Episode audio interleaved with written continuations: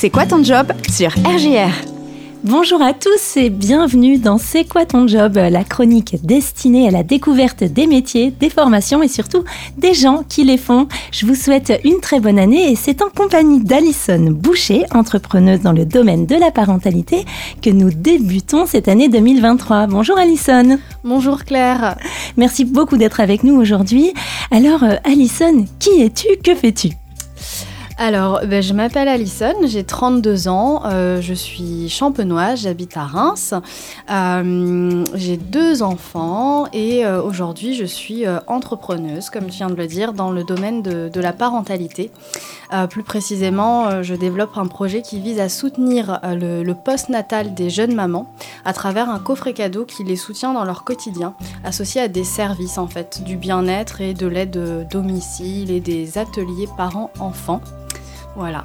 Alors très concrètement, euh, être entrepreneuse, euh, ce n'est pas un métier en soi. Disons qu'au moment de l'orientation, très peu d'entre nous se disent tiens, et si je devenais entrepreneuse euh, dans la parentalité et si je développais un coffret cadeau? Est-ce que ça s'est passé comme ça pour toi?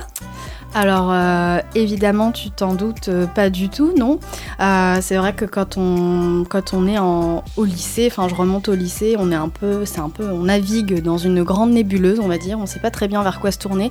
Moi, je me suis toujours un peu recentrée sur mes mes appétences et ce qui me plaisait. J'aimais beaucoup créer et faire émerger des choses. Alors j'avais pas du tout l'âme d'une entrepreneur, euh, me, ça me faisait peur même parce que je me disais, je, visais la sécurité euh, et la stabilité. Je suis balance de signes, alors j'aime mhm. l'équilibre. Et euh, du coup, j'ai visé de développer dans le marketing parce que c'était là où mon sens de la créativité allait le, mieux s'exprimer. Et donc j'ai fait une école de commerce pour travailler dans, dans l'univers du Champagne, qui était un univers qui m'intéressait en tant que champenoise. Donc, euh, tu as étudié euh, dans cette école à l'issue de ton bac. Euh, combien de temps tu as, travaillé là-dedans? Alors, j'ai fait une classe prépa pendant deux ans et ensuite j'ai intégré ben, Neoma Business School, qui était Reims Management School à l'époque, durant trois ans. J'ai fait mon parcours en apprentissage. C'est le parcours qui permet d'être très vite euh, opérationnel et d'apprendre plus concrètement euh, un métier. Et donc j'ai travaillé dans, les, dans le domaine des assurances, rien à voir avec le champagne, mais euh, pour, me former au marketing. Alors, euh, tu as travaillé quelques années et puis euh, à un moment donné. Eh bien, alors j'ai travaillé quelques années, oui, pendant dix ans dans une maison de champagne, quand même pratiquement dix ans, euh, et un boulot que j'ai trouvé passionnant où j'ai développé de nombreuses compétences. et au bout de, oui, ça, ça a émergé, je pense, au moment de ma première grossesse qui était en 2018 où là je me suis pris de plein fouet le devenir mère en fait euh, la hmm. puissance du devenir mère, l'exigence du devenir mère et une graine à germer, mais pas qui disait je, veux quitter mon boulot. Et puis à mon deuxième enfant, donc deux ans plus tard, là en plein Covid, euh, un postpartum qui a été un peu plus difficile du coup, et où je me suis dit mince, euh, en fait, il y a quelque chose à faire dans ce domaine. Et il se trouve qu'au même moment, ma, ma soeur qui me rendait visite à Noël cherchait à me faire un cadeau pour, la naissance et elle voulait me faire quelque chose d'utile, des heures de ménage, euh, mais elle voulait tout de même que ça ait euh, une connotation tout l'émotionnel lié au cadeau de naissance. Et elle a jamais trouvé le moyen de m'offrir ça joliment, dans un, enfin, de pouvoir ritualiser le cadeau. Et donc en me racontant ça, ça a un, petit peu fait tilt. Et je me suis dit tiens, euh, elle est là l'idée que j'avais jamais touché du doigt ce que je voulais précisément faire de cette envie. Et là, euh, ça, c'est comme ça que c'est né. Et ça a pris bien un an avant que vraiment je, je, me dise ok, je vais quitter mon, mon emploi pour me lancer dans ce domaine. Donc tu as fini quand même par quitter ton emploi. Oui. Euh, comment ça s'est passé cette euh, décision? Est-ce que donc tu dis que ça a pris une petite année euh, quand même Est-ce que ça a été simple, évident? Alors ça, ça a pas été simple, mais en même temps j'ai vraiment fait confiance à mes. Il y a eu des dates comme ça qui ont qui sont arrivées, notamment mes 30 ans. C'était le 1er octobre et je me suis dit avant mes 30 ans, je veux avoir fait part de ma décision auprès de, de, ma direction parce que comme ça, une fois que c'est lancé, une fois que je le dis, je ne peux plus faire marche arrière. Et donc je l'ai pas dit le jour de mes 30 ans, mais quelques jours plus tard, je me vois encore appuyer sur le bouton envoyer pour convoquer ma boss et lui, et lui raconter.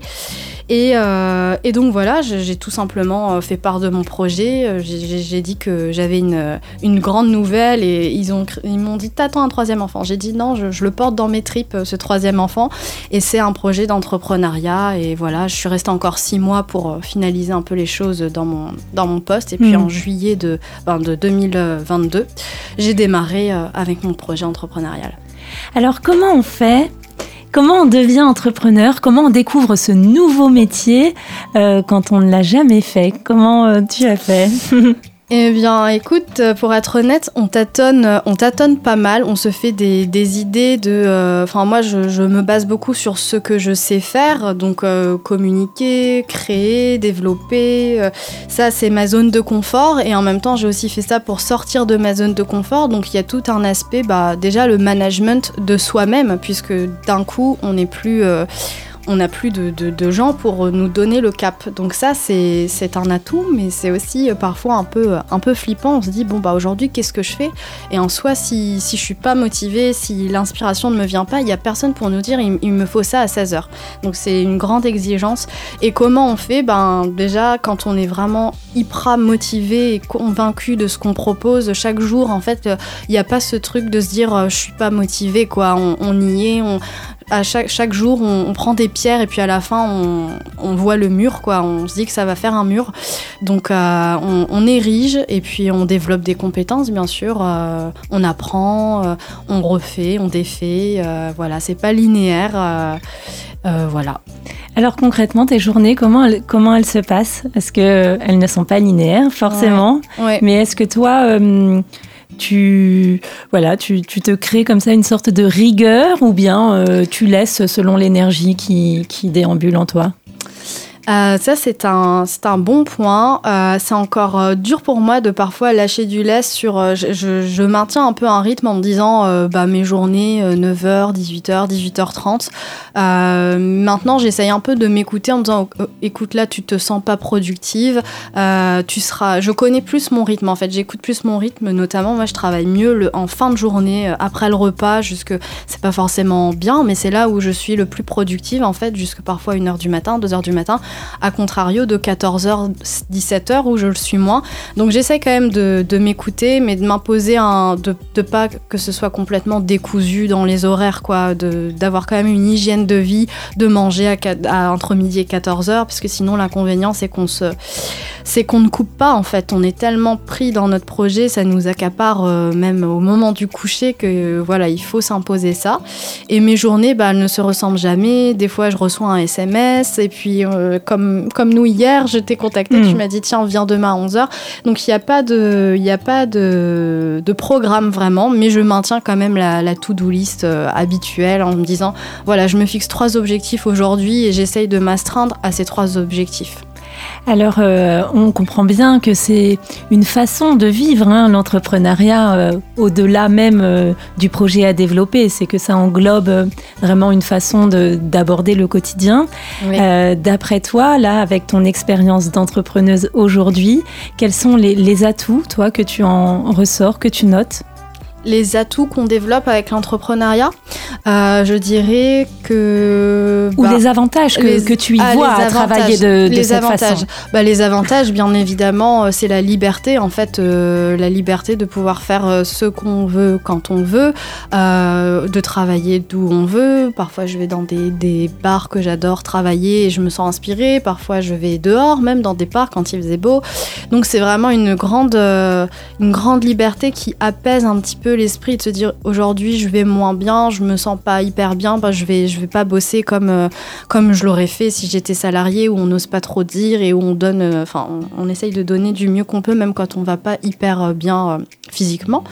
Donc j'adore cette liberté et puis le, champ des possibles qui est ouvert. En soi, on a un projet qui est un projet A et qui peut bifurquer jusque Z à l'infini tant qu'on y donne, enfin tant qu'on se donne et qu'on se donne les moyens de le faire évoluer et c'est hyper stimulant en fait aussi de dire que c'est quelque chose qu'on qu'on érige en fait. Euh, c'est voilà, c'est ce que c'est les avantages que j'y vois. Je les vois très bien aussi et en t'écoutant, on perçoit très bien ce que tu veux dire. En revanche, tout n'est pas toujours rose non plus dans l'entrepreneuriat, on, s'en doute. Mm. toi, au vu de ton expérience, quels sont les, points de vigilance que tu noterais, en tout cas pour, pour les auditeurs qui, qui nous écoutent? Euh, les points de vigilance, bah, déjà j'aime bien dire que l'entrepreneuriat c'est l'avantage d'être très libre, mais c'est aussi l'inconvénient de ne compter que sur soi. Euh, et ça, quand même, parfois ça peut être, euh, ça, peut être quand même lourd à porter. Parfois on a, on a quand même besoin d'une guidance. On aime, enfin, on j'ai toujours été habituée depuis que je suis salariée à ce que je confronte mes choix et mes décisions à d'autres personnes, et, ça aide en fait. C'est un peu une, soupape pour se dire bon ben là j'avance dans le bon sens parce que cette personne, elle certifie que c'est bien ou que c'est pas bien et on refait. Mais là, quand c'est pas bien, il y a personne pour nous le dire et en fait, on est obligé de la faire l'erreur et de se dire ah oui, ça en fait, c'était une erreur, mais je, dois la faire pour savoir que c'en était une. Donc en fait, faut se dire qu'on va faire des erreurs et du coup, faut euh, être prêt à bien vivre l'échec et à rebondir d'un d'un échec qui n'en est pas un en soi, mais qui ne nous mène pas directement vers le succès en tout cas. Euh, et puis également, euh, bah, on ne compte pas ses heures. Hein. Moi, j'avoue, j'ai aussi fait ça et on va pas se le cacher dans, une idée d'équilibrer ma vie de, femme, de mère et de, professionnelle. Et en vrai, je crois que je suis encore plus à 100%, ah, enfin, je suis à 200% là où avant j'étais à, à 100 ou, 100 ou 120 ou 130. Mais là, je suis plutôt à 200, quoi. On, ne coupe jamais. Et donc, euh, on ne fait pas l'entrepreneuriat pour se dire je vais être les pieds en éventail dans mon canapé euh, à 16 heures, quoi. Enfin, ou alors, euh, on se le dit d'avance, mais ça va tout va aller moins vite, quoi. Il y a aussi cette pression du temps. En fait, on n'a pas un temps indéfini pour, pour que ça fonctionne. Donc voilà. Ça fait combien de temps euh, aujourd'hui que tu as lancé Là, ça fait ça fait six mois. Ça fait six mois. Est-ce qu'on peut euh, retrouver euh, déjà euh, tout ce qui a été fait? Est-ce qu'on peut observer, commander des coffrets déjà? Alors, commander des coffrets, ce sera, il faudra patienter encore quelques mois. Au printemps 2023, on va, on va officiellement lancer la commercialisation. Là, on a beaucoup peaufiné l'offre, on a commandé en fait nos coffrets, tout le travail de packaging, de wording, de communication. Et on peut nous retrouver pour le moment sur notre page Instagram, qui est une page autour de un petit peu la, le bien-être euh, en tant que femme et en tant que mère. C'est pas que pour les mamans, c'est vraiment pour les, pour les femmes qui veulent euh, faire d'elles leur priorité, euh, qui n'est pas un tabou hein, de faire de soi sa priorité. et aussi, on parle aussi de parentalité sans tabou et de notre offre accessoirement. Donc ça, c'est sur chapitre 4, tiré du 8, on nous retrouve sur Instagram.